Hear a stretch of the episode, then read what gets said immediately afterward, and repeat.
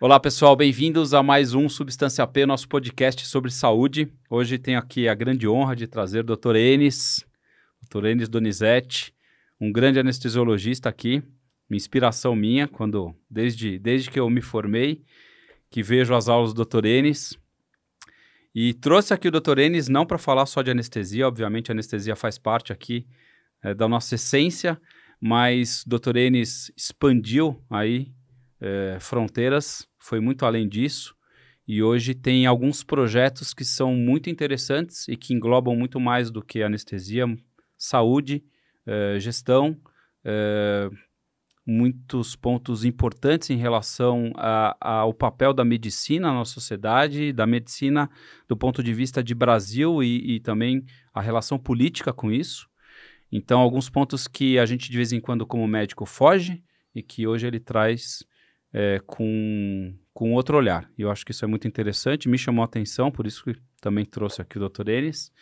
É, e alguns outros projetos legais que é, eu acho que ele deve divulgar, que são projetos que são muito interessantes, populacionais, para a saúde de, da população. Então, bem-vindo, doutor Enes. Muito obrigado pelos, pelo convite aqui, pela presença. Sei que o seu tempo é um tempo é, extremamente corrido com as suas mil ocupações, então muito obrigado aí pela presença. Edu, é um prazer, né? E assim, e, e, é muito bom a gente estar tá sempre conversando um pouquinho, né? Entender um pouco daquilo que a gente está fazendo, qual o impacto disso para as pessoas também, né? Porque em determinado momento da nossa vida a gente começa a fazer meio que dando uma olhada, você começa a dar uma olhada um pouco para trás, né? Eu já estou numa idade em que eu já começo a olhar um pouquinho para trás. Só que se tem uma coisa que eu sou, é uma pessoa de sonhar, Edu. E, e acho que a gente, quem vai para a medicina em especial, mas quem vai para a área da saúde, mas para a medicina, eu acho que a gente tem a obrigação de sonhar e tentar realizar as coisas. A gente é muito privilegiado, a gente tem que entender que nós estamos num país de uma enorme discrepância, um eterno, uma heterogeneidade brutal. Né? O Covid mostrou isso, né? Sim. 70% 80% das pessoas que morreram são pessoas que ganham menos que cinco salários mínimos, pretos e pardos, Edu. Então a gente tem que ter uma noção muito clara do buraco que a gente tem ainda na saúde e o que, que a gente pode fazer para ajudar isso. Lembrar que não é governo que resolve, quem resolve é política de Estado. E a gente tem muito pouca política de Estado no país, né? A gente vai conversar sobre isso. Mas eu acho que esse, esse é um tema que, pessoalmente, para mim, me deixa muito, eu diria, desconfortável com o país, sabe? Com as poucas oportunidades que ele dá, principalmente para a juventude, principalmente para uma parte enorme da nossa população, de conseguir melhorar de vida. Melhorar. E a saúde é um ponto importantíssimo da, da qualidade de vida, né? As é. pessoas é, a gente tem que ter essa noção da saúde como um cuidado especial, né? Isso. Porque, no fundo, o que, que a gente. O que, que nós da medicina estamos fazendo ao longo dos últimos anos? Eu tenho dito isso em alguns lugares. A gente está enxugando gelo, Edu. Porque é o seguinte: quando a gente fala de um modelo de saúde baseado na doença, a gente está falando em ambulatório, a gente está falando em farmácia, a gente está falando em hospital, a gente está falando de uma série de coisas que, quando a gente compara tudo aquilo que a gente chama de doença no mundo, essas agudizações que levam as pessoas para o hospital, levam as pessoas para comprar remédio, levam as pessoas para o consultório para com, com um quadro agudo, elas não são a grande maioria daquilo que a gente chama de doença. Elas são 7, 8, 9, 10% disso. Só que o mundo sentou em cima do negócio hospital e acha que isso é, isso é resolver o problema de saúde. Não é. Então, quando a gente está falando de saúde, a gente está falando do outro lado da equação. Eu, eu, na verdade, e assim, e, e, é esquisito, né? Porque nós, um anestesista querendo falar de saúde. Quer dizer, um, nosso negócio é o cara ficar doente, ter um procedimento cirúrgico e ir para o hospital. Para resolver, pro sim. hospital, né? Mas eu, a, a, minha impressão é que, como médico, a gente tem que recuperar um pouco da nossa essência. Né? E essa essência nossa, ela tem que voltar lá atrás e recuperar esta palavra, prevenção e promoção da saúde. Tem um trabalho muito legal que os caras fizeram em Cleveland, na Clínica Mayo, em outros lugares, mostrando o seguinte: 75 a 85% das doenças das pessoas que chegam a esses hospitais, elas chegam a eles por conta das suas escolhas e das suas definições de vida. Na hora que eu defino que eu vou ficar obeso, que eu vou ficar com sobrepeso, que eu não vou cuidar direito da minha saúde, que eu não vou fazer atividade física, que eu vou fumar, que eu vou beber, na hora que eu definir esse padrão aqui, é claro que eu vou ficar doente. É claro que eu vou ter hipertensão, é claro que eu vou ter aterosclerose mais avançada, é claro que eu vou ter diabetes, é claro que eu vou ter mais depressão, é claro que eu vou. E claro. esse é o pacote que vem, né? Sim. Então, assim, eu acho que aí tem, uma, tem algo interessante a gente começar a discutir, olhando lá para baixo, olhando lá na graduação, Edu. Eu acho que a gente está errando muito. A gente abriu um monte de faculdade de medicina. Acho que falta médico no Brasil ainda. A gente vai falar disso aqui. Agora, a gente tem uma distribuição extremamente ruim, e a distribuição ruim vem porque a gente tem política de governo, não tem política de Estado. Sim. É, então, assim, fixar o, o, médico em alguns lugares, você não precisa de coisa sofisticada, não precisa de uma supertomografia, de uma ressonância. A gente tem ido lá, a gente vai falar sobre isso aqui, sobre as nossas expedições médicas. Do, tem gente lá, a, pessoa tinha 70 anos de idade, ele nunca viu um médico na vida. Nunca vi um médico, nunca Sim. ninguém mediu a pressão dele. A primeira vez que a gente mediu, quem, quem, na verdade quem mediu lá foi uma, um, uma clínica que vai junto com a gente, 190 por 130 de pressão. Então, veja, a gente está abandonando essas pessoas, deixando ela ao Deus dará. Né? E a gente parece que, em tese, a gente viu aí com, com o Covid, como eu falei antes, o buraco que a gente tem na saúde ainda. O governo só não vai conseguir resolver isso sozinho. Ele tinha que criar a política de Estado. Agora, independente disso, eu não posso me ausentar de colaborar e tentar ajudar de alguma forma. Certeza. Não é? Então, assim, quantas horas eu posso dedicar para isso? Ah, três horas por semana. Já está bom.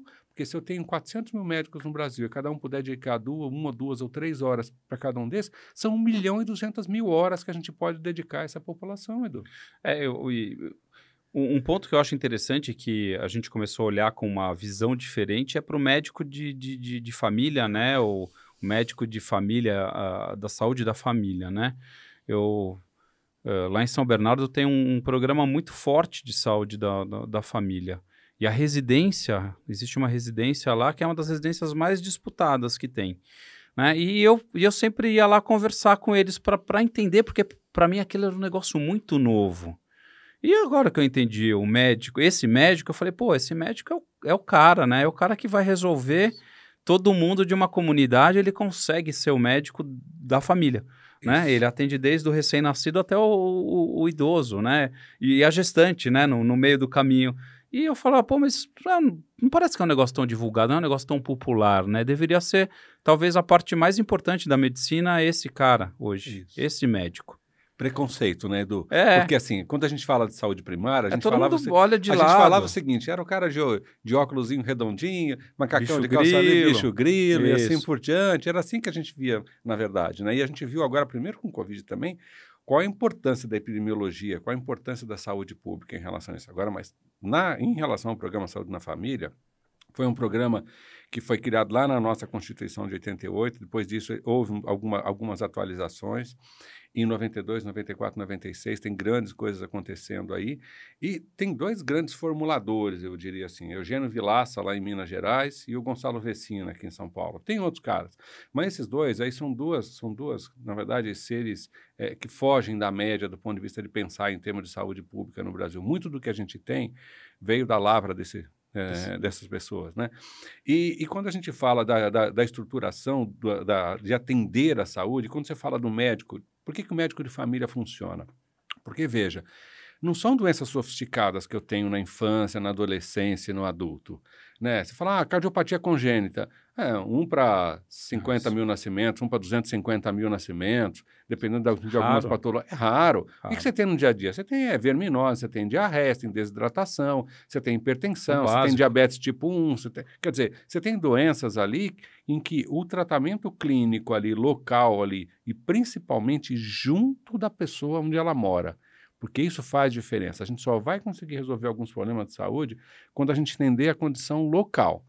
O cara está lá com esgoto a céu aberto, sem água tratada, amigo. Óbvio. Claro que vai ficar doente. Sim. Então, a, então a, a, o, o, trabalho da medicina aí está em levantar esse problema junto com o pessoal da, da, da, área sanitária, junto com o pessoal da da estrutura da, local ali do município, de obras e assim por diante, falar, meu, enquanto a gente não encanar, enquanto a gente não der água de qualidade para esse povo... Vão ficar gastando dinheiro à toa. Ficar gastando dinheiro à toa. Né? Então, é, agora, qual é o nó que a gente tem? Ainda é um pouco essa questão do preconceito, um pouco, né? Quer dizer, é, as pessoas ficam olhando para isso dizendo o seguinte, ah, mas eu, eu, eu não fui no médico. Não, você foi no médico. O médico da saúde da família, ele é um médico, médico. tem uma, uma ótima formação, já com um programa regulado, a MB, especialista nisso. especialista nisso, né? Só que tem um detalhe, Edu. É, tem muita gente trabalhando na saúde primária que não é o especialista em saúde primária, em saúde na família. Porque o que aconteceu? É, é um emprego de, de, de, de tempo integral e que pagam um, um, bom salário. Eu diria que, se olhar em termos de Brasil, oh. é um ótimo, é ótimo salário. É um ótimo é salário. Ótimo. Exato. Então, muita gente que, com 400 faculdades de medicina, de cada 100 alunos que se formam, você só tem vaga para fazer residência para 30 a 35. 60 a 65 é vão, ficar, sem, vão ficar sem residência. Ele, ou ele faz especialização, ou ele pega o diploma dele, e aí, um país como o nosso, em que se tem um diploma de médico, eu posso trabalhar como médico, eu posso dizer o que eu, o que eu sou. Então, tem muita gente lá que precisa de melhorar a formação. Então, eu acho que aí tem um. E eu estou vendo isso, eu estou trabalhando lá no interior, estou trabalhando lá em Extrema, e uma das, um dos projetos nossos é fazer o quê? Melhorar a capacitação de quem está na saúde primária. Com quem? Eu pego o meu especialista e ponho para trabalhar junto com ele. Então, eu vou fazer com que ele atenda agora, que ele aprender a fazer fundo de olho, aprender a entender como é que ele faz o dimensionamento, como faz o estadiamento da doença hipertensiva e da aterosclerose do ponto de vista de, de, de olhar o fundo de olho. Então, eu preciso melhorar isso, eu preciso colocar o oftalmo junto lá para ajudar ele também. Tem alguns programinhas aí que, que a gente tem hoje em que você faz a foto do fundo de olho e você estadia, consegue, consegue estadiar Sim. a doença. Você não precisa de ureia, creatinina, clina, assim por dentro. Você já tem uma ideia ali do grau de evolução da doença. Então, qual é, o, qual é o nosso intuito lá? Qualificar melhor o atendimento de quem está na atenção primária, para que ele dê a melhor estrutura de atendimento e o, e, o, e o especialista funciona ali como um consultor local dele ali. E hoje, com o que a gente tem de teleconsulta, telemedicina... Muito mais fácil, né? A informação está tá disponível, né? Está disponível. A, informa a, informação chega mais fácil, né? Chega. E as pessoas utilizam menos a informação, né? Engraçado. Muito menos. Muito eu, menos. Eu, eu, brinco com os residentes, né? Porque eles têm todos os livros de anestesia em PDF no iPad. E é, para mim, é a coleção Os Intocáveis. Eles não, não, encostam naqueles livros, né? E eu brinco que eu tinha só um Barash que a gente roubava Boa. o Barash, porque só o Tonelli lá, que era o meu chefe, que tinha um Barash inglês. e a gente sumia com o Barash, xerocava o Barash, era uma briga pelo Barash. E hoje a gente tem essa informação e não, não, não, se utiliza, né? E acho que é importante ter essa, é. essa, essa, essas ferramentas. Exato. E ajudam, né? A, a, a, distância, né? Ajudam, ajudam muito, porque no fundo, do que, do que, que a gente está falando aqui? A gente está falando de um país continental, em que o acesso a informação e a saúde é complicado. É complicado. É complicado mesmo. Porque quando você foge e do eixo das grandes capitais e vai para cidades menores, você tem uma enorme dificuldade de acesso. Né? Então, acho que, assim, é algo que também veio, veio na esteira dessas mudanças em relação à, à, à questão da saúde foi a questão da regionalização do atendimento, né? redes de atendimento. O que eu quero dizer com isso? Du, tem mais programa de transplante de fígado na Avenida Paulista do que em muitos estados brasileiros. Sim. Não estou fazendo juízo de valor, tá? mas se eu tivesse ou nos Estados Unidos ou na Europa, o que, que ia ter? Tem um programa de qualificação que diz o seguinte: qual é o, o número mínimo de, de, de, de transplantes de fígado que tem que fazer um determinado serviço? X. Qual é a taxa dele que ele tem de sobrevida de, de, mortalidade em 30 dias. Qual é a taxa de sobrevida em um ano, qual é a taxa de sobrevida em 5 anos e 10 anos. Critérios, objetivos. Igual o MELD que a gente, que a gente colocou para definir se o cara vai ser transplantado de uma ou forma não. mais rápida ou não, e assim por diante, e que lugar que ele vai ganhar na fila. Pois bem, então, na hora que você tem muita gente fazendo 4, 5, 6, 3, 3, 4, 5, ele está sempre começando. Então, o que que, que, que, que a minha impressão é que, às vezes, a, a gente olha para alguns países europeus e, assim, parece que eles estão é, há zilhões de anos-luz daqui, né? O que a Inglaterra, o que, que o Reino Unido fez? Definiu que para aquele país todo vão ter sete, oito, nove programas de transplante. E acabou. E acabou. Então, assim, vão ter programas de ótima qualidade, com ótimos resultados, mas que para aquele volume, que para aquela volumetria que eles têm, sete, oito serviços dão. Então, a gente precisa de começar a discutir essa questão da regionalização no país. Entendeu? E vamos gastar energia em outras coisas. E vamos gastar energia em outras coisas. Porque a, quando você fala da alta complexidade, e aí acho que é legal a gente, gente para as pessoas terem uma ideia do que a gente está falando. A gente está falando alta complexidade são procedimentos de, de maior envergadura do ponto de vista cirúrgico. gigante. Né? Brutal. É uma cirurgia cardíaca, é tirar, tirar metade do pulmão, né, fazer uma neurocirurgia, é fazer uma grande cirurgia abdominal para tirar um tumor do intestino, mais com tumores no fígado, assim por diante. A gente está falando desse, desse procedimento de alta complexidade, que quase sempre incorre em pacientes mais idosos, acima de 60, 65, 70 anos. Então, são problema cirúrgico de alta complexidade acontecendo em gente que já foi, teve um comprometimento ao longo da sua vida da sua reserva, da, da, da, sua reserva renal, da sua reserva cardiovascular, respiratória, assim por diante. Então, a complexidade é alta. Desse, desse negócio é muito alta. Os, o nego lá fora já mediu isso, e a gente mais ou menos mediu aqui. Essa, essa população é 15, 20% da população. No entanto, eles consomem em torno de 80% a 90% de todo o dinheiro que a gente gasta na saúde com pacientes cirúrgicos. Você está falando de 15%, 20% que consome 80% a 90%. Se você se debruçar sobre esse número e fazer boas políticas em cima disso, o impacto que isso tem do ponto de vista de custo é brutal. Não só custo financeiro, mas custo social e custo humano também, que é um pouco do que a gente falou. Na hora que eu tenho 100, 100 programas de transplante, provavelmente eu vou ter programas aí que eu não tenho nenhum tipo de dado para poder dar substância para dizer, meu, é aqui mesmo que eu vou transplantar ou não? Sim. É, faz sentido. É isso. É. Né? Então, acho que a gente precisa de colocar algumas mazelas em cima da mesa. Algumas das, das nossas feridas, elas têm que ser abertas. A gente está chegando perto aí de, uma, de, mais um momento aí do país aí de uma eleição, né? E, e a gente viu que isso a, o, aquilo que eu estou, de certa forma, esperando de retorno da saúde tem a ver com o programa de governo que o, que o meu candidato for fazer. Então, o que eu convido as pessoas é olhar isso e cobrar isso, que tem um programa de saúde que enxerga essa questão e que coloca esses temas em cima da mesa. Porque senão a gente vai continuar de novo fazendo mais do mesmo. E mais do mesmo não está resolvendo o nosso problema. Não resolve. Não resolve. resolve. Se você faz as coisas sempre do mesmo jeito, ah, o seu resultado, o resultado vai ser sempre vai o mesmo. Ser sempre o mesmo. Não vai ter melhora. Não vai ter melhora. Então, agora, na hora que a gente começar a parar e falar, peraí, como é que eu tenho 50 cidades, 60 cidades, uma em torno da outra ali, todo mundo fazendo, na verdade, tendo um hospitalzinho de 25, 30 leitos, todo mundo tendo um ultrassom já velho, nem tem tomografia, nem nada. Você acha que esse hospital, o índice de resolutividade dele é o quê? É extremamente baixo. Agora, se eu pegar aquelas 50, 60 cidades e falar, espera um pouquinho só, nós vamos investir aqui pesado em saúde primária. Isso vai ser obrigação do município. Está na Constituição. Só que o nível secundário e terciário, nós vamos fazer o seguinte: vamos fazer um consórcio, vamos juntar nossas 50 cidades, vamos fazer um hospital ou dois Grande. hospitais de 80, 100 leitos, 150 com ultrassom, com tomografia, com ressonância, com pronto-socorro, em que eu atendo essa população aqui, que geograficamente, se eu tiver a 30, 40, 60 quilômetros, eu chego lá do mesmo jeito, rapidinho, e consigo ter um atendimento, tá bom. Ah, vai fazer sentido, porque a, aquela para 150, 200 mil pessoas, vale a pena você ter um pronto-socorro dessa envergadura.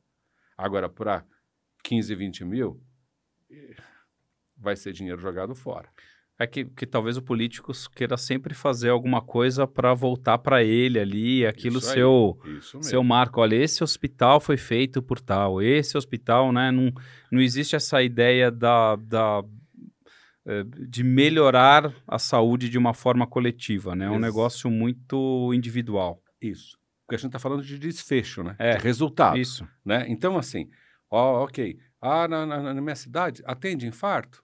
Não, não atende Espera um pouquinho só. Mas tem um hospital? Tem.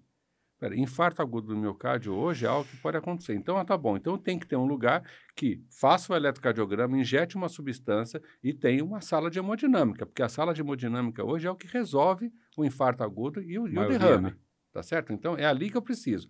Então, tá bom. Então, o índice de resolutividade é esse. Então, na hora que o cara fala que ele tem um pronto-socorro, pergunta se aquilo é pronto-socorro mesmo, se aquilo é um lugar só para dar é, um remédio para tirar a cólica, para tirar a dor e para fazer coisa. É muito básico demais. Então, Sim. assim, de novo, isto, isto é uma coisa local ali. Agora, do ponto de vista regional, a gente tem que pensar de uma forma um pouco diferente. E aí acho que tem uma super oportunidade, de novo, né, das pessoas, de nós médicos, começarmos a apontar para essa população aquilo que efetivamente vai fazer dif dif diferença na vida deles do ponto de vista como paciente. Sim. Ajudar a abrir os olhos. É. É que o, o eu também tenho uma, um, um, um, lado assim que eu, que eu enxergo que, que é um lado ruim, mas a população só olha para a saúde quando precisa da saúde. Só. Né? Ninguém, ninguém vai atrás da saúde como preventivo. A gente tem um, uma política não preventiva, né? A gente não Isso é mesmo. profilático, a gente é a gente é curativo, né? A gente só se preocupa quando eh, dá o, dá o pepino, né? Antes, antes de dar o problema, ninguém. Então, acho que isso também. A gente também tem uma parcela de culpa nisso. Que a gente reclama da, da parte pública, né, do, do, do, do, hospital, e eu vejo isso muito porque eu trabalho em hospitais públicos, e, e eu vejo que as pessoas reclamam quando falta isso o mesmo. hospital público, mas ninguém reclama antes de ter, né? É interessante, é, né? A postura, né? Exato. Porque o modelo mental que a gente se habituou foi é esse, esse modelo mental do hospital. Foi o modelo mental de, ah, eu tenho um problema, eu vou no pronto-socorro. Tanto que ele, que ele acha que vai resolver no pronto-socorro. Pronto ele tem a unidade básica de saúde perto, perto da casa dele. E não vai. E não vai, é. porque ele acha que aquele médico lá não vai resolver o problema dele.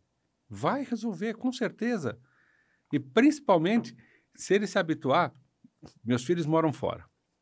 Meu, minha, minha filha mora no, mora no Reino Unido, meu filho mora na Holanda. Para eles serem atendidos num hospital, eles têm que passar com o médico de bairro deles. Só assim.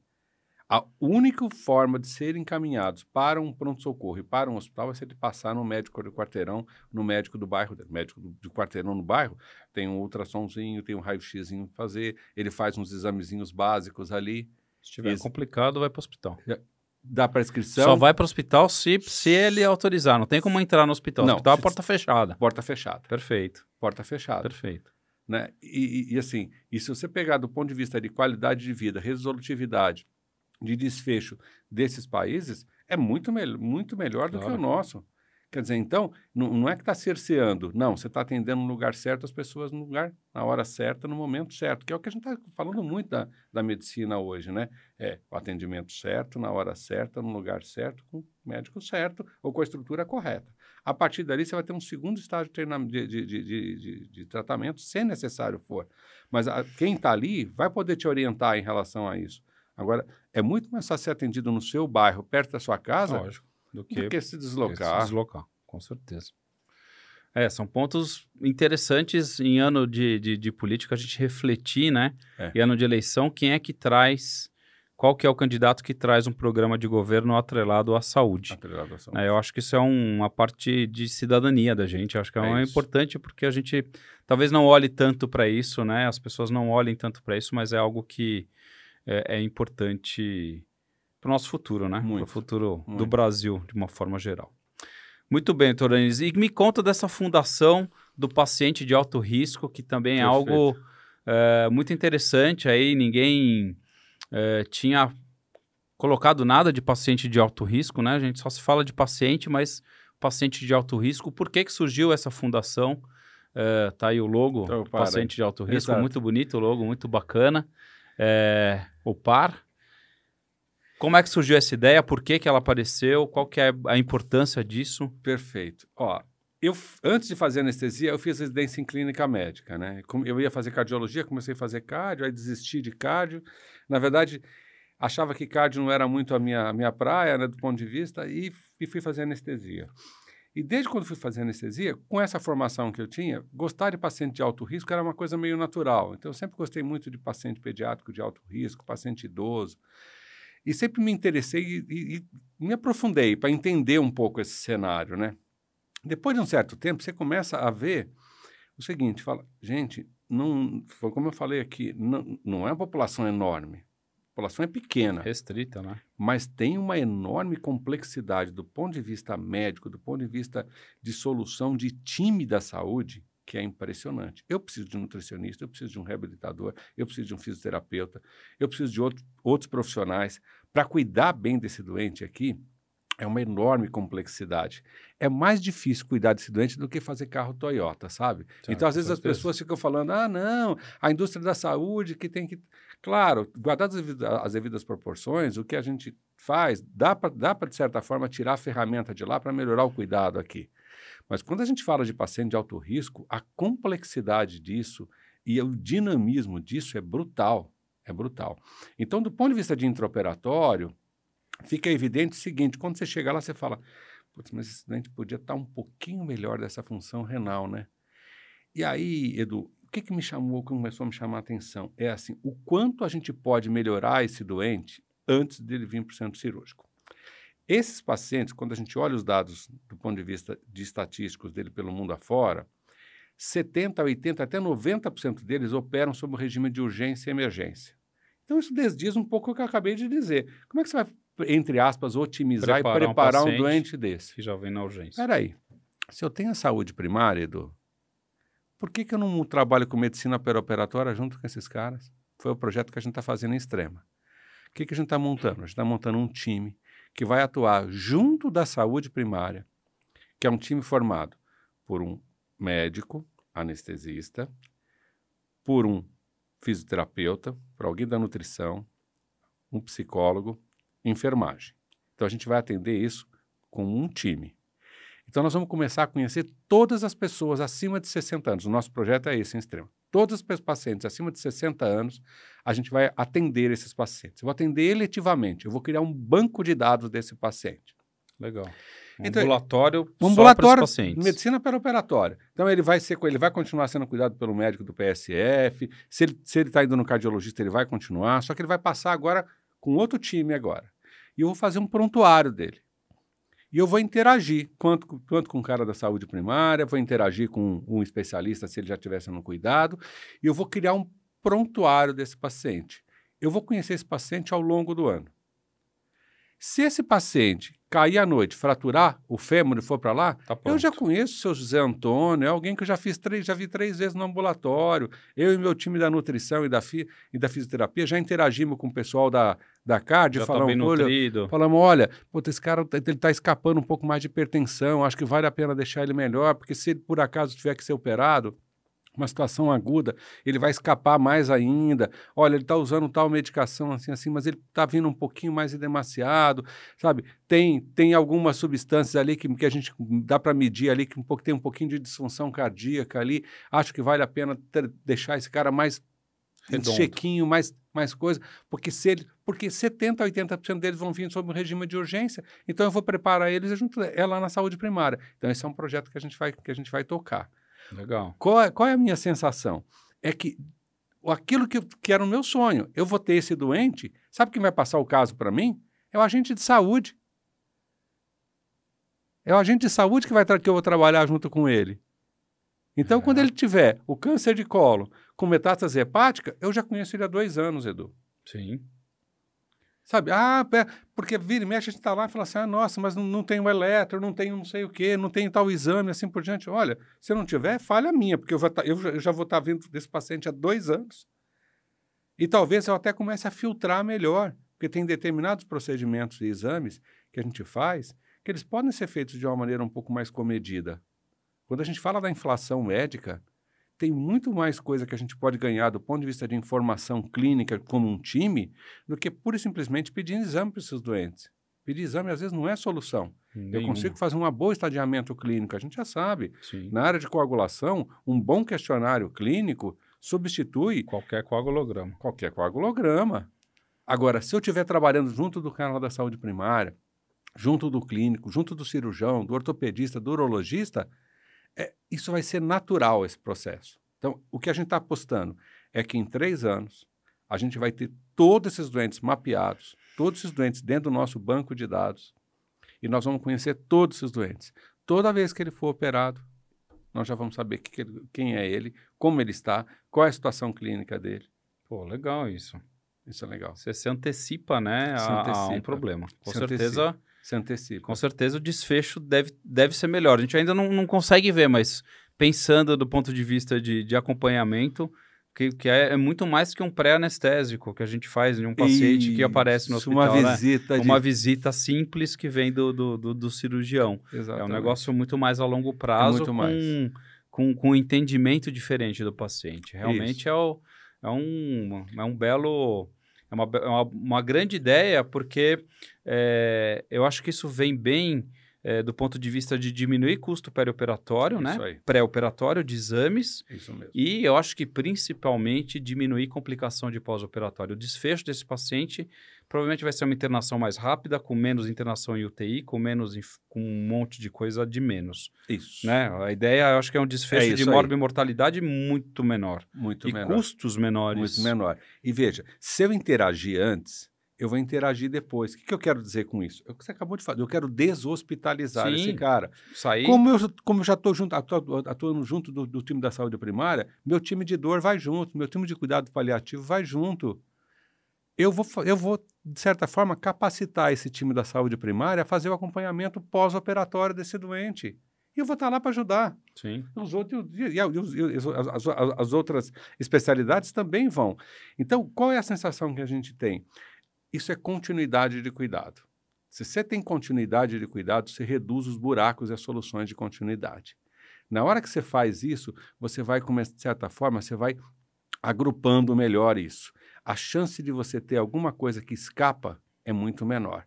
E a gente já sabe, paciente de alta complexidade, de alto risco, se ele escapa em duas ou três coisinhas. São detalhezinhos, são que, detalhezinhos que mudam que a vida dele. Mudam a vida dele. Muda a vida Com dele. certeza. É muito legal. Um belo projeto. Um negócio projeto. extremamente é, inteligente, né? Desse ponto de, de, da evolução do paciente. E tirar o paciente do hospital, né? Porque... Isso não é só o tirar do paciente. Quanto menos tempo fica no hospital, a gente sabe que é melhor, né? Porque Isso. menos infecção, Exato. menos complicações, né? E desocupa uma vaga para uma pessoa entrar no hospital. Isso. Porque a gente precisa de leito. Né? Muitas vezes a gente, a gente viu na, no, no Covid que a gente não tinha UTI. Não tinha. Né? A gente já sabe, a gente já, já, já sabe. Todo mundo falava da UTI para mim, eu falava, mas nunca teve UTI, gente. Não sei onde vocês querem que, que tenha UTI. Nunca teve UTI. Cansamos de cuidar de paciente na sala cirúrgica Isso porque mesmo. não tinha vaga de UTI. Quantas noites? Exatamente. Qualquer anestesista isso. passou com o paciente na sala, não é? Isso. E isso é interessantíssimo, é. porque a gente desonera o sistema público. A gente é, Você bem bacana. teve, teve uma conversa, aí alguém falou assim, mas quantos leitos tem o seu hospital? Eu falei, ah, acho que vai ter uns 80, 90 leitos. Eu falei, ah, mas 80 leitos não dá para fazer isso. Eu falei, ah, mas eu, 80, 90 leitos eu tenho ali na, na linha de frente, né? Mas mais ou menos o nosso hospital hoje deve estar por volta de mais ou menos uns 1.300, 1.400 leitos na cidade. Como assim? A casa do paciente. Casa do paciente. A casa do paciente vai ser um leito. Por quê? Se a gente está dizendo que hoje a média que ele está ficando no Brasil, com cirurgias de pequena e média complexidade, é 3,2 dias. 3,2 dias. E que, idealmente, seria 1,2, 1,4. Eu vou começar agora a capacitar o time lá da, da, ponta e a família dele a cuidar dessa pessoa em casa. Sim. E com isso, a gente vai ganhar escala nesse, naquilo que você falou. Eu vou ter aquele, a, aquele leito rodando mais, dando mais oportunidades para outras pessoas, outros pacientes que estão na fila para ser cuidados, para ser operados também. Eu não vou ficar com um doente que fez uma colestectomia laparoscópica do qualquer lugar no mundo, o cara opera de manhã, vai embora, vai embora casa, tarde. vai embora à tarde. À noite, né? À noite, à noite. É, fim do dia vai embora. Com tá certeza. Tá certo? A gente não, não, não o, o, o, time da saúde primária agora não utilizou o oxímetro de pulso, fez avaliação, fez teleconsulta, fez teleacompanhamento. Te, teve um lado bom do Covid, né? O Covid trouxe algumas, algumas coisas que a gente não, não, é, que não, não existiam, né, até então, né? É. Isso foi, foi interessante, né? Que nem Muito. uma guerra, né? Isso. A guerra é péssima, mas ela sempre traz algum aprendizado é. e alguma evolução. O Covid eu acho que teve isso. Teve. Teve. Teve. Teve. E aí eu acho que agora a gente tem que aproveitar isso e manter esse tônus, né? Ou seja, é, o fato de você não ter o Covid agora me dá uma outra oportunidade. Eu fiquei represado aí para trás aí com milhões de pacientes.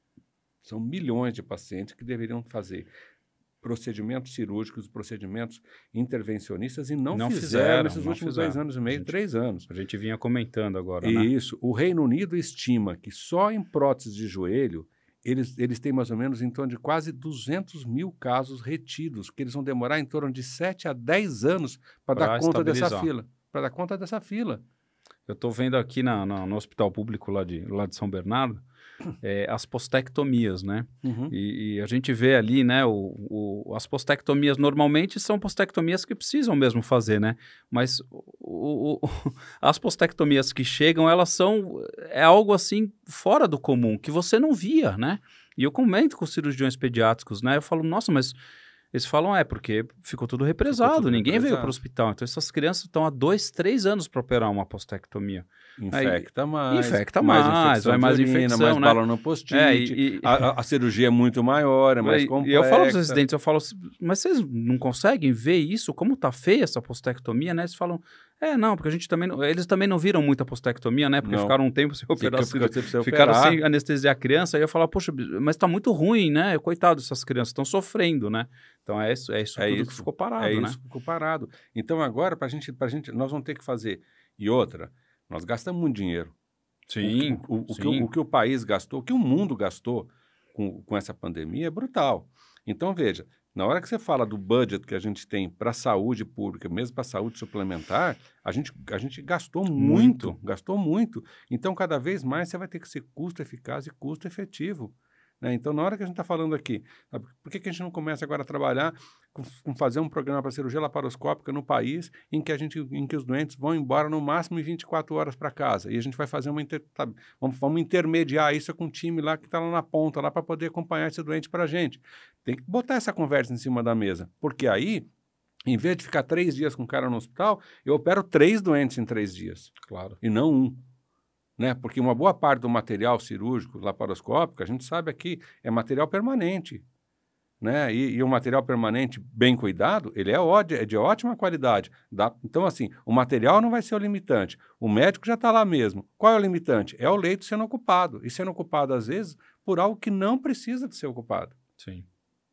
E, e, o que a gente viu também bastante, né, reforçando isso, batendo nessa tecla, as complicações das colicistites, né? A gente teve uh, nossa dezenas de, de, complicações de pacientes jovens que chegavam graves no hospital. Exatamente. Né? E a gente falava, poxa vida, mas evitável, né? Evitável. Evitável, totalmente evitável. E assim, eu acho que a gente penalizou, a gente foi. O, a, a, assim, o remédio que a gente deu foi muito maior do que a necessidade. A gente, a, o que eu quero dizer com isso? As cirurgias eletivas, elas foram é, é, postergadas de uma forma muito forte, hum. mais do que deveriam, é. sabe? A gente, aquilo que você falou, a gente já estava acostumado a trabalhar num centro cirúrgico com falta de vaga. A gente cansou de, de usar a nossa sala de cirurgia, a nossa sala de recuperação para cuidar desses doentes mais graves. Mas a grande maioria dos doentes que precisavam de ser operados do ponto de vista eletivo, a gente criou uma tal é, medo, né? Um, sim, um terrorismo sim, em cima sim. disso, né?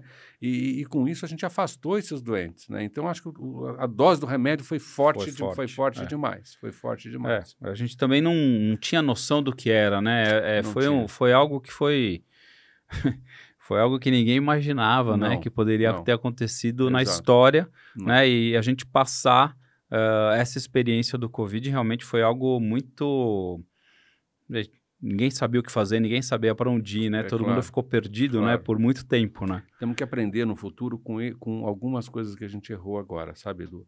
A primeira coisa, assim, que eu acho é tem que, tem que fazer um bom dado, uma boa revisão de tudo da, daquilo que aconteceu e quais foram os caminhos errados que a gente tomou do ponto de vista de gestão da crise, é aquilo que a gente fez certo. E por, porque isso é o, é o que se diz, é absolutamente claro, isso vai acontecer de novo, nós vamos ter outros eventos como esse. Alguém fala, ah, não, nossa, mas veja só, o Bill Gates já tinha previsto isso naquela. Não, besteira. É, besteira. Não, todo, todo mundo já sabia que a gente ia ter uma grande epidemia pelo mundo voltado por, por essa, de certa forma, por essa, é, é, é, assim, por essa devastação que a gente está fazendo no meio ambiente e na natureza. A gente ia ter uma resposta, uma, uma resposta em um relação a isso. Né? Um desequilíbrio. Em algum momento isso ia acontecer. E, vão, e deve acontecer outras vezes. Mas provavelmente o que a gente tem que fazer, de novo, aprender com os erros. Né? E quando a gente fala de gestão de risco e fala de segurança do paciente, a gente tem que entender isso. É, o, os erros, eles às vezes são importantes, uma importante fonte de aprendizagem para a gente, desde que a gente os reconheça, documente bem eles, faça um bom estudo e aquilo lá vire um, uma norma internacional, como a, como a aviação faz. Ah, o avião caiu, tal coisa. Estudou, falou, ah, não, mas o que fez foi, aquele, foi o, o tal do, da frenagem, não sei das quantas lá, passa-se toda uma, uma orientação para o mundo inteiro em relação àquele tipo de avião, com aquele tipo de coisa, é essa a solução que você tem para aquele problema. Em saúde, a gente peca muito por isso. Ah.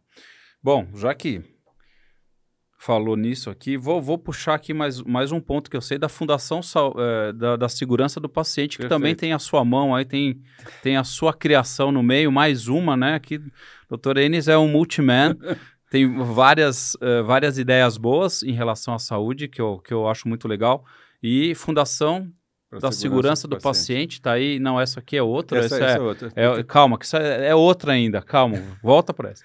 E e um ponto que ninguém falava, né? Pouca gente falava sobre segurança do paciente, sobre qualidade de segurança, isso. né? Eu fui aprender isso.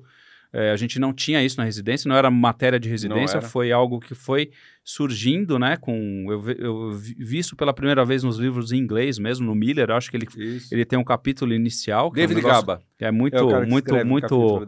Que era mais. que foi o inicial. Depois eu fiz um workshop com a Aline isso. Com a Aline, doutora Aline Shibana lá na, na, na Saesp, bem antes da pandemia.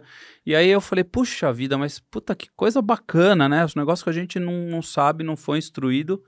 E conta um pouquinho por que, que surgiu Perfeito. essa fundação da, da, da, segurança do paciente, o então, que, que é segurança do paciente. Veja só, na verdade, assim, o, o, os americanos deram pontapé disso na, na, década de 80. Eles publicaram um relatório chamado Errar é Humano, Sim. em que eles fizeram... Clássico, né? Clássico, fizeram umas contas lá e eles falavam entre 50 e até 100 mil americanos morreriam por ano por erros no cuidado da saúde, né? Evento adverso, né? Coisas que a gente não espera, né? Um remédio errado, uma dose errada, operou o doente errado, é, fez o exame e aquele exame não era daquele paciente, assim, coisas absurdas Absurdo. que a gente fala, ah, não, mas não, não é possível existe. que isso aconteça, não? Acontece, acontece, acontece. Tá e bastante. Tá agora, agora está acontecendo, agora. Está tá acontecendo agora, exatamente. Né? Então, isso, isso foi interessante porque a, se levantou naquele momento lá um grande problema de saúde, porque a gente achava ah, as doenças cardiovasculares, o trauma, os acidentes, o câncer, aí de repente, plum, enfia lá em cima, lá entre os cinco situações que mais matam os pacientes, estava lá evento adverso. Aí você fala, meu, que desespero, peraí, a gente teoricamente sai de casa para cuidar bem das pessoas e, de certa forma, a gente contribui para um desfecho ruim? Então, essa é a primeira coisa que a gente tem que reconhecer.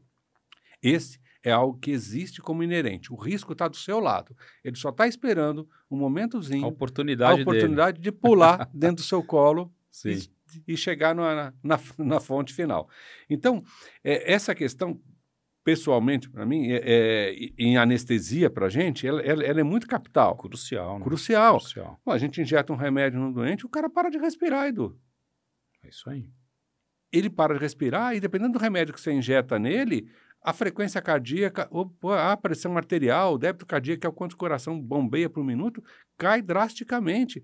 Então, você causa uma hecatombe no doente. Então, se você não souber trabalhar todas essas coisas aí, em anestesia, desde cedo, a gente é preparado para isso. Como é que eu faço meu plano A e meu plano B para mim atuar? Fui lá, testei o laringoscópio, ele acendeu, mas na hora que eu vou precisar dele mesmo, ele não acende. Não posso entrar em pânico. Tem que tirar ele, continuar ventilando o doente, pedir para que alguém vá lá, troque, porque pode acontecer isso mesmo, tá certo? Mas eu testei antes. Então, ou seja, mas eu tenho que ter um plano alternativo para aquilo. Uma situação que ó, eu achei que ia conseguir colocar o tubo dentro da traqueia do doente. Chegou, nem vi traqueia, não consegui enxergar nada. E aquele doente, eu estou tendo dificuldade de ventilar ele, que é aquela máscarazinha que a gente coloca para ventilar.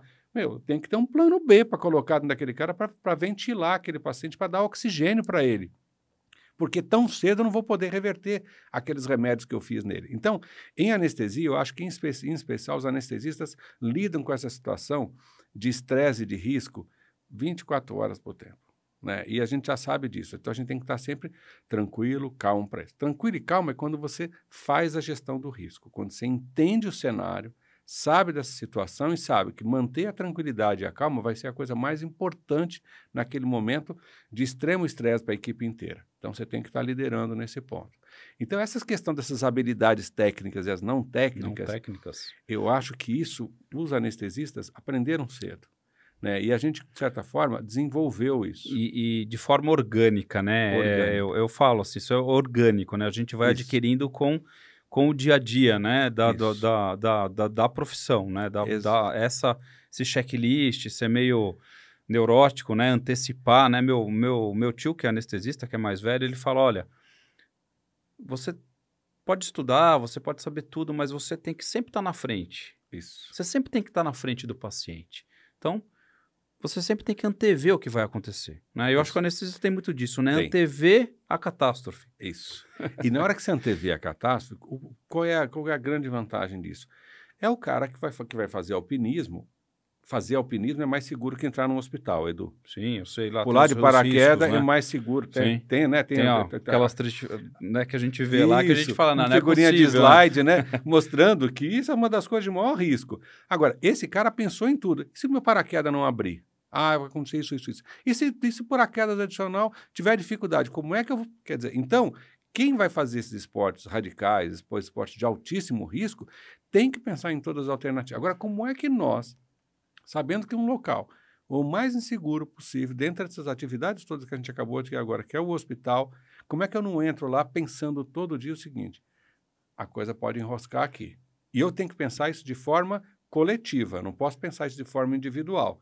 Então, o meu time lá do centro cirúrgico também tem que ter esse pensamento. Ah, mas então você fica pensando só no ruim o tempo inteiro? Se eu pensar no ruim e pensar bem de forma organizada e sistematizada, eu vou evitar a catástrofe. Sim. Então, eu acho que isso foi algo que chamou atenção com as oportunidades que a gente tinha de mudar esse cenário, mudar esse desfecho, de mudar essa, a, a, aquilo, porque aquilo não é fatalidade. Aquilo é um conjunto de situações que podem ser evitadas e que podem ser, ser mitigadas e que, se por acaso elas acontecerem naquela forma catastrófica, eu tenho que ir lá, tenho que estudar aquilo e ver o seguinte: como é que isso aqui não vai mais acontecer? É a teoria do queijo suíço, né? A teoria como do queijo que a gente suíço. evita, né? Como é que a gente evita? Então, na verdade, a, a, a Fundação para a Segurança do Paciente, ela nasceu de primeiro a gente olhar essa coisa toda, estudar, trabalhar nisso no dia a dia. A, nós fizemos o primeiro workshop de via aérea difícil da Sociedade Brasileira de Anestesia. Foi quando o evento, foi quando o, o, Congresso Brasileiro foi em Minas Gerais. A gente foi com um time multidisciplinar. Levei um cirurgião cardíaco, levei um, um, cirurgião torácico, levei um cirurgião de cabeça e pescoço. A gente levou um, um fisioterapeuta. A gente montou um workshop de, re, de, de, de, via aérea difícil. Foi um dos primeiros que teve. A gente trouxe o Jonathan Benomoff, que foi o cara que foi primeiro, que o primeiro, o primeiro algoritmo de via aérea difícil. E onde é que ele criou o primeiro algoritmo de via aérea difícil? Num programa que começou na Universidade de Washington em 85, chamado Closed Claims. Sim. Eles pegavam os casos, os que iam a julgamento, né? depois disso, o, o, assim, o, o, negócio encerrado, estudavam aquilo, e ele viu o seguinte, fala, olha, via aérea difícil aqui... Um monte de processo. Tem um monte de processo é morte, lesão neurológica permanente, não sei o que, catástrofe. Peraí, então deixa eu, deixa eu criar aqui um modelo para a gente poder cuidar desses doentes. E a gente começou a criar modelos de cuidado voltado para situações específicas. Culminou no Reino Unido com o NAP, com os National Auditor, né, que, que tem feito um enorme trabalho para a gente para mapear isso. A Fundação para a Segurança nasceu desse, desse olhar nosso, dizendo o seguinte: olha, eu estou investindo muito em, nos profissionais de saúde no entorno dele, mas estou investindo pouco na última chance, naquele último fulano que pode mudar essa realidade, que é o paciente e o familiar. Então, o nosso foco na Fundação para a Segurança é dar informação qualificada e estruturada para o paciente, para os familiares de saúde, acerca dos riscos envolvidos nisso e como é que eles podem colaborar para reduzir e mitigar esses eventos. Ah, legal. Então, o nosso trabalho ele é com profissional de saúde, mas o nosso foco principal é junto do, do paciente e do, do familiar. Paciente. E aí é algo também um pouco meio inusitado. Ah, mas espera aí, você vai, você vai falar para eles que a gente erra? Sim. Sim. Porque hoje, o tal do disclosure, que é você ser absolutamente é, honesto com aquilo que, que efetivamente aconteceu com a família, te dá a oportunidade. Eu estava falando, assim, tem uma aula que eu vou dar agora no Copa, agora, vou dar um spoilerzinho da aula, né? Que são, assim, situações catastróficas que mudaram a prática clínica. É, eu vou dizer três exemplos aqui. Tem uma, uma, uma, tem uma instituição, que é a instituição, da, que, é, que, é, que, é, que é o Instituto Armstrong, lá nos Estados Unidos, ligado a uma fa importante faculdade de medicina, Todo mundo vai lá e fala: Nossa, um dos melhores institutos de segurança do mundo hoje, que coisa fantástica. Você sabe como é que ele nasceu? Dois erros crassos. Uma criança de três anos, com queimaduras graves, interna no hospital.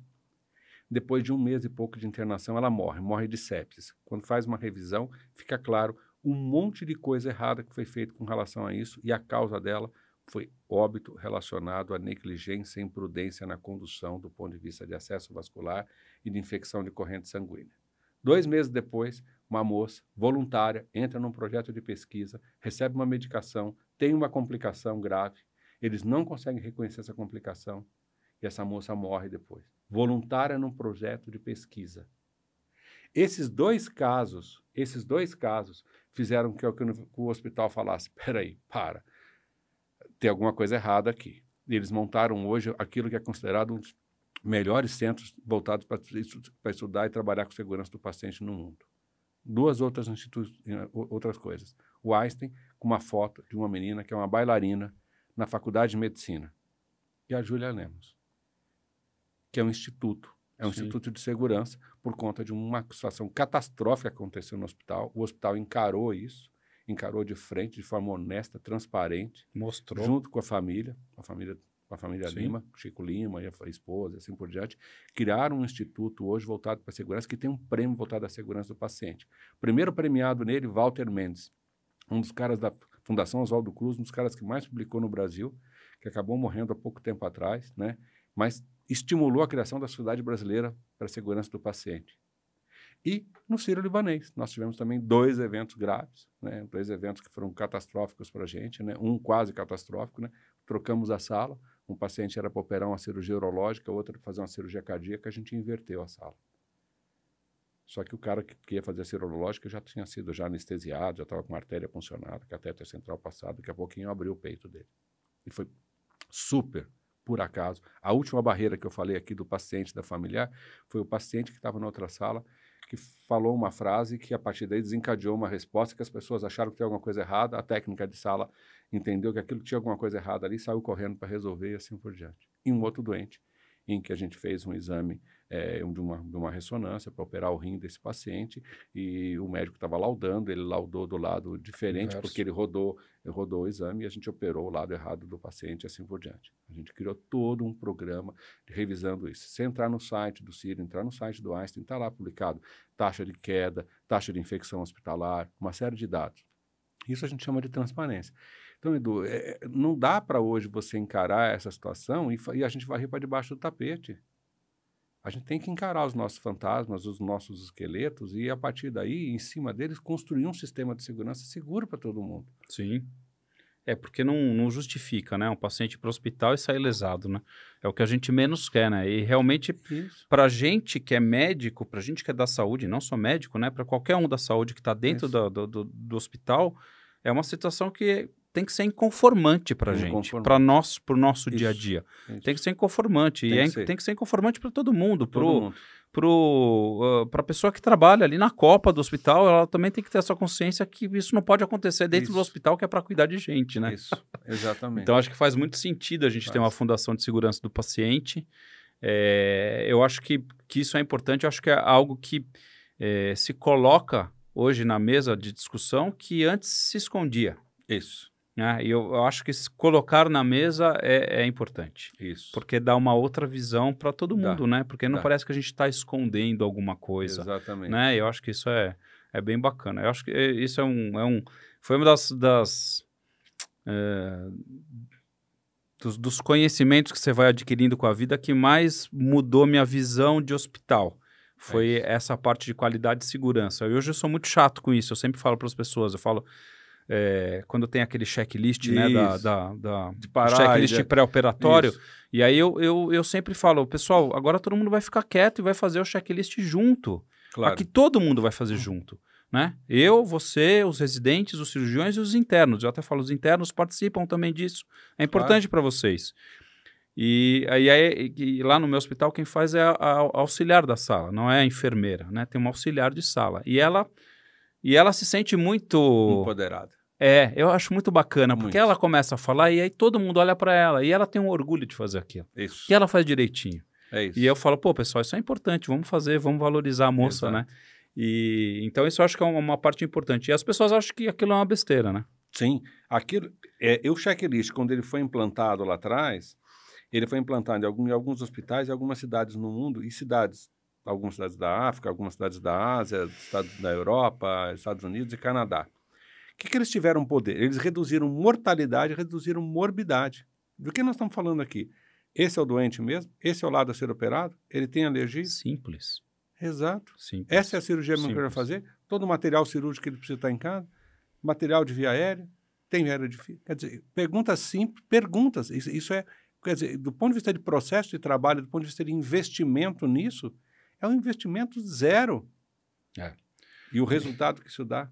É engraçado, né? Porque, e aí eu sempre conto uma história que eu tra trabalhava no hospital que tinha, no mesmo dia, tinha pediatria e, e, e otorrino. E aí, óbvio, né, que um dia tinha dois João, né, um João dois e outro João, né? E o João que era para fazer a postectomia perdeu as amígdalas, né? Tá vendo? e, e aí viram e falaram, pô, tá errado, né, isso aqui, né? Então, é, precisa se, sistematizar para que isso não seja um erro, né? É, porque não pode ser só mais o João, né? Tem que ser o João, número completo, mais um dado dele de nata de mãe. nascimento e mais a mãe. Você precisa ter três. Então, esse foi um, foi um dos problemas que a gente teve quando a gente trocou o doente, porque naquela época a gente usava dois dados de indicadores e os dois dados desse, da, daquele paciente eram semelhantes. Então, assim, a gente passou a mudar. E hoje, o, o hospital faz o seguinte: quem busca o doente no quarto faz um checklist, faz com o doente, faz com o familiar. Depois ele entra no centro cirúrgico, tem um outro técnico que faz de novo. Depois, quando ele entra na sala, faz de novo. O doente fica cheio, às vezes, saco de responder, cheio, responder seis vezes a ele mesma pergunta. Seis vezes, isso mesmo. Seis vezes a mesma pergunta. Mas, Mas, ótimo. Ótimo. Que ele, que ele seja Não. operado certo. É, exato. O lado certo, o órgão certo, tudo certo. Não, Muito legal. não trocamos mais ninguém. É, isso é importante. Doutor Enes, então vamos agora para o seu próximo projeto. Projeto. Temos mais aí o nosso Ah, esse, esse aqui que eu, eu fiquei, eu estava vendo no Instagram, esse aqui eu já não, não sabia, não sabia que era um projeto é, que você tem. Conta aí pra gente desse projeto bacana, de, dessa uma organização não, gor- não governamental, Isso, né? Isso. Por que que chama Zoé? Então, na verdade, assim, há coisa de mais ou menos uns oito, nove anos atrás, tinha, tem uma, uma tribo de índios isoladas cujo nome é Zoé. Zoé. E, e você sabe a tradução de Zoé? Não. Nós. Ah, é? Ah, que bacana. Então, assim, essa tribo é uma tribo que vive lá no, no interior do Pará, né? Relativamente perto, do, perto de Belém do Pará, perto de Santarém. E, e ali, e ela tem uma, como é um- uma tribo de índios isolados, tem um posto da FUNAI que fica junto da reserva deles. Tá. E esse, normalmente esse- esses postos da FUNAI tem sempre um médico responsável pelo atendimento. Lá quem cuida de lá é o Eric, é um neurocirurgião, Ah, é é um mesmo? neurocirurgião, isso, que cuida daquela população. Ele é um médico daquela, da, da- daquela reserva. E aí o- o- te- tem um, um- um outro colega nosso que naquela época é um, era, um, era, um, é um cirurgião vascular que estava em Santarém e o Eric procurou ele falou assim, "Putz, é, chama Fábio Tosi. E falou, Fábio, tem um problema lá, cara.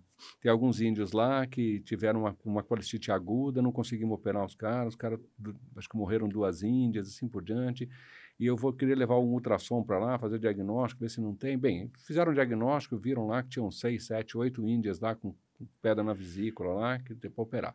Só que índio isolado é um problema para você tirar ele da aldeia e colocar ele num hospital né, eles são muito suscetíveis a uma série de doenças. Quando eles foram lá, quando eles foram descobertos lá atrás, teve um, um- time de missionários foi lá e praticamente quase que dizimou a tribo inteira, levando cachumba, sarampo, gripe, assim por diante, porque eles não têm contato com Tem absolutamente imunidade nada, não nenhuma, tem né? imunidade nenhuma, Claro. exatamente. Então a ideia, na verdade, era tentar operar esse- essas índias na própria reserva. Né? Então eles tinham lá um galpão muito grandão lá, que, que era na verdade a parte de atendimento. Eh, a gente, a gente- nós visitamos lá, e vimos, que a gente conseguiria montar ali uma sala de cirurgia, uma sala de recuperação dentro da mesma sala.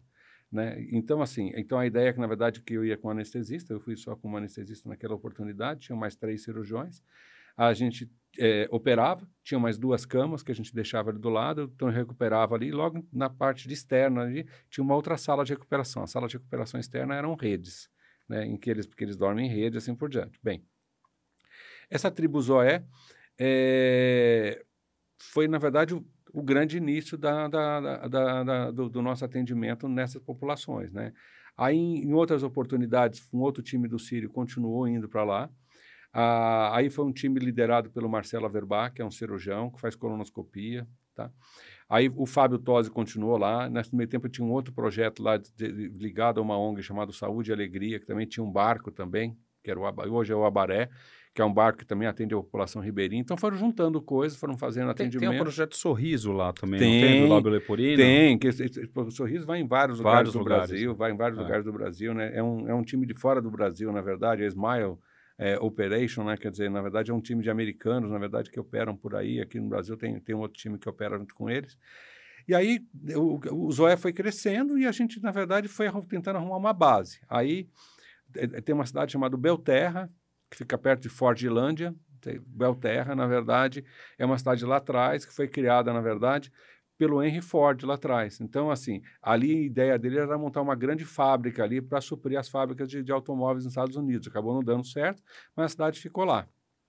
Então, a gente, nós ajudamos né, a estruturar o hospital. E hoje, na verdade, o hospital tem duas salas de cirurgia, montadinhas, bonito, com aparelho de anestesia, com ventilador, bonitinho, com monitor.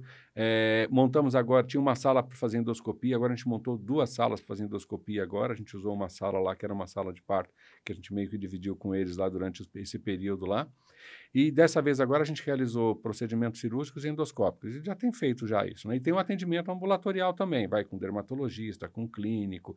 Agora a gente está levando um outro com um cirurgião vascular, faz tratamento de varizes. Está indo agora um, um, pessoal que faz GO, já foi radiologista, com ultrassom, que faz os diagnósticos para a gente. Então, são diferentes mutirões que acontecem ao longo do ano com uma agenda agora mais, muito mais extensa agora de coisas ao longo, ao, ao longo do ano. E qual é o, é um pouco do que está ali, né? levando saúde a populações remotas. A, é, o Pará tem um médico para cada mil habitantes. Na verdade, é um pouco menos que um. Então, ou seja, não vai ter gente para atender esse povo mesmo, entendeu? Então, foi aquilo que eu falei aqui. Tem gente ali que, que nunca viu um médico na vida. Né? Então, o que a gente está fazendo hoje, gente lá que tinha 6, 7, 8 anos esperando uma endoscopia, uma colonoscopia. Né? Então, a gente está cuidando dessas, dessas populações. Mas, de novo, veja, não é isso que vai resolver o problema daquela população. O que, que a gente precisa? Nós precisamos de capacitar aquela estrutura local ali, melhorar as condições daquele hospital, para ele fazer um ótimo atendimento primário e um atendimento secundário básico. O que a gente precisa? Criar uma regionalização junto a Santarém, para que Santarém possa cuidar dos casos de média e alta complexidade. O que nós vamos ajudar eles nesse meio tempo? melhorar e qualificar melhor o diagnóstico, principalmente com endoscopia, colonoscopia, ultrassom e outros exames que a gente possa fazer. Alguns procedimentos cirúrgicos de pequeno e médio porte, dá a gente dá para fazer lá, dá para a gente poder fazer e dá para ajudar. Né? Mas atender principalmente aquela população ribeirinha, aquela que não consegue nem chegar na cidade, Edu. Porque tem gente lá que demora 5, 6, 7 horas. É para chegar num lugar para ser atendido. Quando é um dia, né, para chegar um de barco, né? para chegar de barco e assim por diante, né? E tem histórias, nossa, tem histórias fantásticas, né? Fantásticas a ponto de daqui a duas semanas a gente vai ter um fantástico que vai acontecer no domingo, que o Drauzio teve com a gente lá agora nessa, ah, nessa expedição e vai ter uma matéria no Fantástico, né, em cima em cima um pouco da, do, da desse dessa última expedição que a gente foi aí e que foi muito legal. Bacana. E as pessoas que vão, como é que faz para participar? Mundo. Por favor. Quem então, quiser participar, quem como é que faz? Por favor. Quem quer ser. Na verdade, Porque assim, sim. muita gente fala para mim, pô, eu, sou, eu, eu, queria participar de alguma coisa claro. voluntária, eu queria é, ficar um, uma semana na Amazônia atendendo, Nossa. ou no Pará. Tem, mu tem muita gente mesmo que muita, quer. Muita, muita. É, já tive alguns residentes do ABC lá é, que foram para o Projeto Sorriso, que Foi foram. Certo foram também. Teve um projeto uns que levavam, acho que uns containers para a Amazônia. Tem o e... pessoal dos expedicionários da é, saúde. eu acho que, que são Isso, eles, que eles que, levam que, os containers e aí eles exatamente. ficam operando 24 horas. Isso mesmo. Isso então, mesmo. Você foi é até muito. um pessoal do Sírio foi, também que foi. Foi sim, de, exatamente. De, da, da, anestesia. É isso. E es, esses, esses, é, esses projetos são legais. Eu acho que são. os médicos cada vez estão mais receptivos é, a isso. Mais receptivos e estão curtindo de fazer, porque eu acho que são é experiências é que não tem preço, né, para você entender aquilo ali, porque eu acho que você volta e você dá uma refletida na vida de alguma você forma. Reflete, reflete. Ó, Quando a gente foi para o Zoé, assim, o que que essas, o que que essas pessoas têm? O que que, o que que é deles? Ah, o prato e a cuia para comer. E alguns nem isso têm. Aquilo é coletivo. Isso é a propriedade deles. Onde ele mora embaixo do teto é coletivo, a rede é dele. Mas se tiver um mais velho doente, ele põe o velho na cama e ele dorme no chão. Sim. Né? Então, assim, é, é, toda uma noção de propriedade totalmente diversa e diferente daquela que a gente tem. Sim. Né? Mas, então, assim, como é que é o Zoé? O Zoé tem rede social, a gente tem aí, se você entrar no Instagram, entrar no Facebook, principalmente no Insta, você vai ver lá um meio de se comunicar com a gente lá. Legal. E a gente tem, e a gente leva, na verdade, é, anestesistas, é, né, cirurgiões, radiologistas, né? Então, gente que quiser ser voluntária, é só entrar lá no, na, na, nas nossas páginas lá, vai ver lá como é que vai chegar em contato com a gente. Alguém, a gente tem um time depois que faz um segundo contato com essas pessoas, né? São anestesistas são direcionados para mim, por exemplo. Aí, a partir daí, eu faço um contato, faço uma primeira conversa, e a partir daí a gente faz um cadastro. E a gente tem hoje um número de anestesistas lá, e a gente está precisando de mais, porque a ideia nossa é cada vez mais, fazer mais dessas, dessas expedições. E normalmente dura uma semana, como você falou. Né? Normalmente a gente chega lá no sábado, no domingo, que a gente organiza, deixa tudo pronto para começar a operar na segunda. Quando é sexta-feira, operamos pela manhã. Sexta-feira, a parte da tarde, a gente desmonta tudo aquilo que tem que ser desmontado. É, guardamos as coisas. Ninguém Fica todo mundo bem, Fica né? todo mundo bem, assim por diante, isso. E a gente tem, não, e a gente faz teleconsulta depois, por ah, exemplo. legal. Sexta-feira agora eu fiz teleconsulta de uns 15 doentes que a gente tinha operado. Eu fiz teleconsulta no pós-operatório. A gente fez um trabalhinho lá. A gente pegou metade do grupo de pacientes, a gente fez uma infiltração antes com, com anestésico local, fizemos todo um tratamento é, que a gente chama hoje, né? De pré-emptivo, né? Ou seja, a gente dá o analgésico antes, antes. o anti-inflamatório antes, depois a gente faz o tratamento convencional, que é no final a gente infiltra e no final a gente dá o analgésico. Então a gente está comparando esses dois grupos. Legal. No pessoal da endoscopia, a gente fez uma dose de fentanil que a gente fazia é, 4, 5 minutos antes do paciente entrar na sala, tinha um outro que a gente fazia 2, 3 minutos e outro que a gente fazia imediatamente antes, para medir o tempo de apneia, algumas outras coisas. Então a gente, tá, a gente leva acadêmico com a gente também. Então esses, esses, trabalhos, então é, eles estão coletando os dados eles estão trabalhando em cima disso. Então, a ideia, na verdade, é a gente também gerar um pouco de, de conhecimento e informação. Né? E também estimula, né, o, principalmente os, o, os, acadêmicos, a participar mais, né? entender um pouco essa necessidade, um pouco daquilo que você falou, essa noção de cidadania, do trabalho voluntário, né? quer dizer, a gente precisa estimular isso nas pessoas. Né? É, essa conscientização disso uh, faz a diferença. Né? Eu acho que são, são pequenos esforços, assim, essas, essas, as suas iniciativas é, e, e, foi um dos motivos que eu, que eu te trouxe aqui, que são é, supra-anestésicas e são mais voltadas à saúde coletiva, é, é de uma forma geral, do que é, soluções nichadas né, dentro isso, da anestesia. Né? Isso. Eu acho que uh, isso é muito bacana. A gente tenta trazer isso. Eu acho que são exemplos bons. É, é isso. O que a gente está precisando nesse país, eu acho que é exatamente isso que você acabou de falar é bons exemplos de coisas, entendeu? Que a gente possa, bons modelos que você olha e fala assim, poxa, dá para reproduzir isso aqui, dá para tá, dá para me juntar nisso aqui. Olha, não dá para estimular a formar isso aqui. A gente precisa de mudar um pouco essa questão desse país aqui, de achar que tudo vai ser resolvido por alguém, que não, nós vamos ficar, se a gente ficar sentado, não vai cair do céu. É a dependência também do governo, né? Achar que o isso. governo sempre é o responsável por fazer tudo só porque você paga imposto. Isso. Eu acho que isso é, é, é, é algo que também não, a gente deve repensar sobre isso, deve. né? Deve, deve, porque assim, é, foi o que eu falei, a gente, a, a, gente tem que entender o tamanho do privilégio que a gente tem. Edu, sair da faculdade, sair lá do banco escolar. É, eu estudei, estudei num bairro pobre, num bairro pequeno, lá em São Bernardo do Campo, chamado Jardim Farina. Conheço. Você conhece o Jardim Farina? pois bem, eu conheço praticamente os alunos que foram cercados, porque meu pai tinha comércio ali. Meu pai teve comércio mais durante mais do que 25 anos. Então eu conheço aquelas pessoas ali. Se eu considerar quem estava estudando comigo no grupo escolar e no ginásio, foram dois ou três que chegaram na universidade. Eu estou falando de centenas de pessoas. Sim. Eu estou falando de dois ou três ou quatro que chegaram na universidade. Sabe? E muitos ficaram pelo caminho. Sim. E das formas mais violentas possíveis, às vezes. Então, de novo, se você não tiver uma noção de cidadania e de saber o seguinte, como é que eu posso devolver um pouco? Né? Ah, mas você, você, está, você não estudou em escola pública. Não interessa, eu cheguei na universidade, eu, eu, eu consegui sair e consegui fazer algo que a grande maioria não vai conseguir. Como é que eu consigo ajudar essas pessoas de alguma forma? Como é que a gente consegue ser um pouco mais, é, dividir um pouco aquilo que a gente. Se a gente começar a fazer isso de uma forma mais solidária, a gente vai criar um outro país. As pessoas vão pegar os bons exemplos. Tem que ter os bons exemplos. Tem, tem que ter os bons exemplos. Porque tem muito mau exemplo, né? Tem muito mau exemplo. Muito a gente mal. vive cercado dos maus exemplos, Exato. né? Da, da, das gestões, das, é, dos políticos, de, de, de uh, uma coisa que, que eu fiquei, que eu ficava muito chateado, né? Que eu até, até falava com meu filho, né? E eu falava, poxa, nós estamos passando por, pela pior crise é, da nossa história, tanto do ponto de vista de saúde quanto de, de, de economia, né, Isso. durante o Covid, e ainda assim existiam as pessoas roubando dentro do, do, do, do, do da gestão do Covid, né? Isso. tem gente quantos mil que morriam por dia, né? 3 mil por dia, nós atingimos Isso. um áudio de 3 mil pessoas por dia. 3 mil pessoas é muita, muita gente. Muita gente. É muita gente morrendo. A gente nunca viu isso. Nunca. Né? Nunca. Por pior que tenha sido, a gente sempre volta no Covid, mas é, é algo que não dá para a gente escapar. Não, não. Então, e de novo, a gente tem que olhar isso e falar o seguinte: como é que nós vamos fazer melhor? Como é que nós todos vamos fazer melhor? Como é que a gente pode é, é, de certa forma, olhar todas as coisas que foram que não foram bem conduzidas, né? E acho que uma das coisas importantes, a gente falou muito aqui sobre gestão, gestão, gestão, né? Esse é um espaço que a gente tem no país e nós médicos devemos fazer isso, Edu.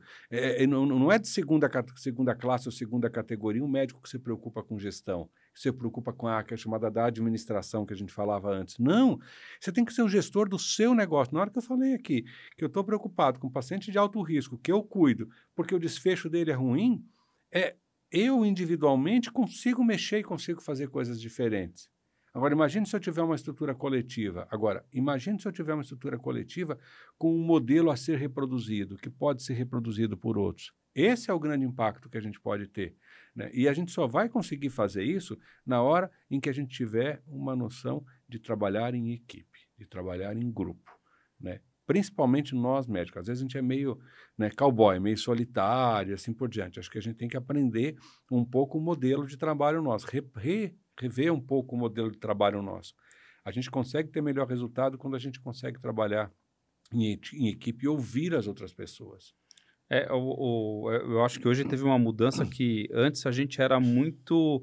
É, o, o, hospital era muito centrado no médico, né? O médico isso. era a figura especial e era o deus né, do hospital. Isso.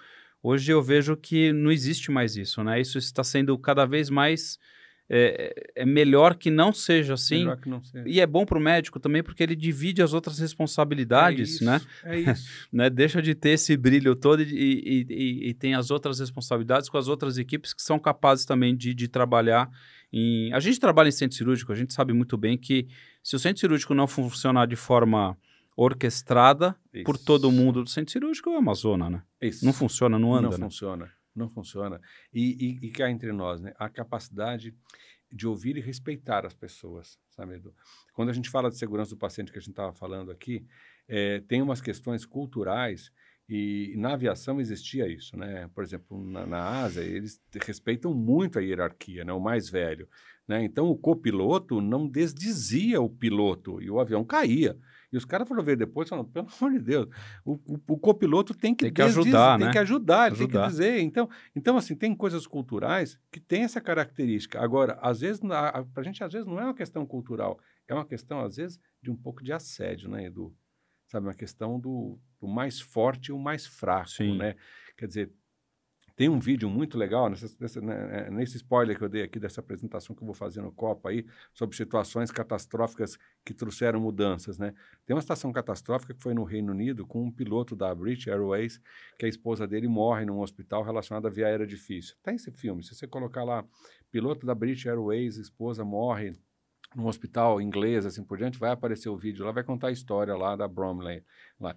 Então, assim, ali fica evidente, fica evidente que essa questão da, do empoderamento, foi por isso que eu falei, ah, o técnico de enfermagem está empoderado. empoderado. Quem tem que empoderar ele é o superintendente do hospital. Quer dizer o seguinte, na sala, quando você está fazendo o checklist, você é o superintendente do hospital. É isso aí. Você é o diretor do hospital. Você tem que entender dessa forma. É aquele cara que você tem que prestar atenção.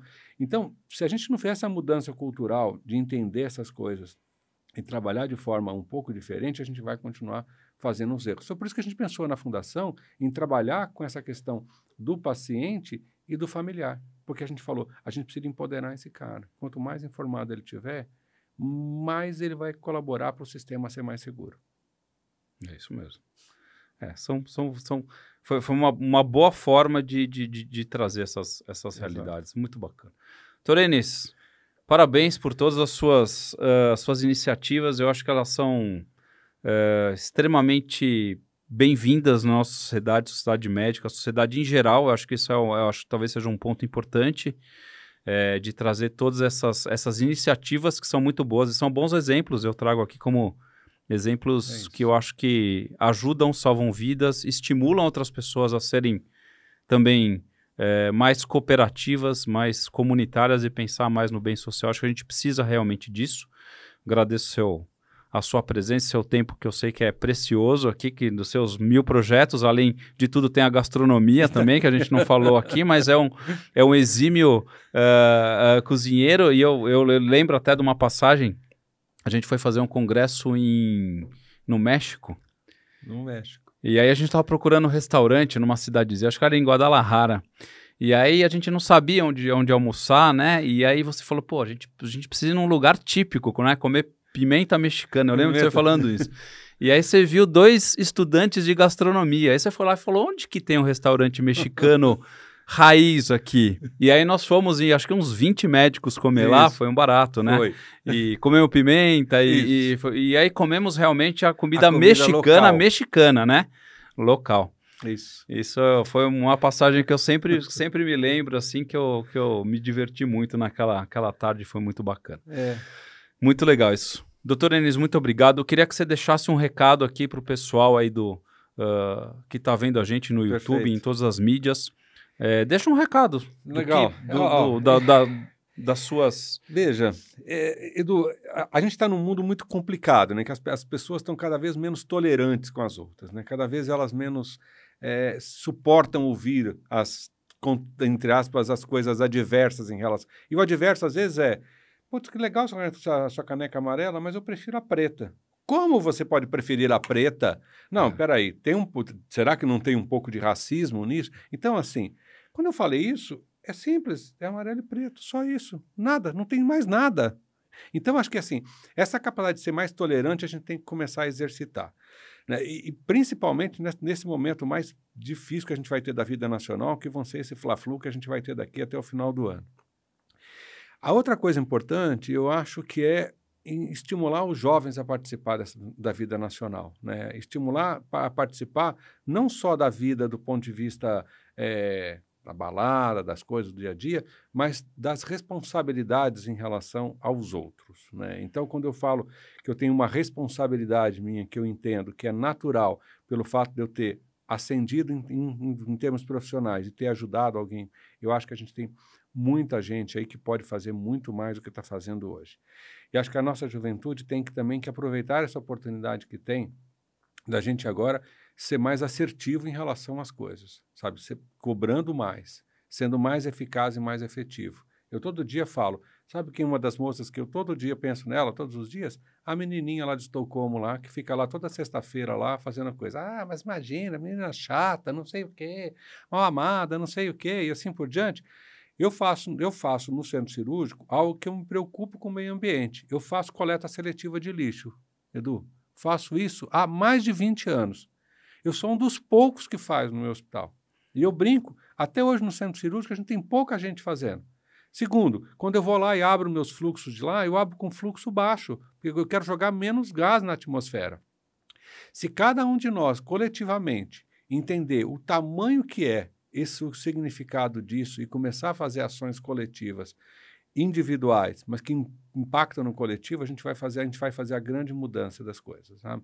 Então acho que a gente tem a obrigação todos os dias de acordar e falar, como é que eu posso fazer um pouco melhor do que eu estou fazendo? Como é que eu posso contribuir para alguma coisa? Independente do que você fizer, da área que você fizer, do, do, qualquer coisa, você vai contribuir, você vai ajudar. Se a gente tiver essa noção, eu acho que essa noção vai fazer com que a gente consiga dar grande virada nesse país, que essa questão cultural e assim por diante. A questão cultural, antes de mais nada, é uma questão de você ter a sua autoestima muito uma coisa, mas mais do que isso, é você falar em determinado momento o seguinte, fala, peraí, a consciência é coletiva, a gente faz as coisas, a gente pode fazer, né? Então, se eu tivesse que deixar uma mensagem, eu acho que é essa, é nós, é Zoé, é nós. Zoé, a fundação. A fundação. Tudo isso. Tudo isso. É, é isso, isso aí. É isso aí. Então, pessoal, estamos fechando aqui mais um podcast hoje com uma presença ilustre aqui, doutor Enes. Um prazer é, muito grande aqui em todo esse conhecimento que a gente teve aqui nesse pequeno tempo aqui. Agradecer novamente aí a sua presença e a gente se vê numa próxima. Valeu, pessoal.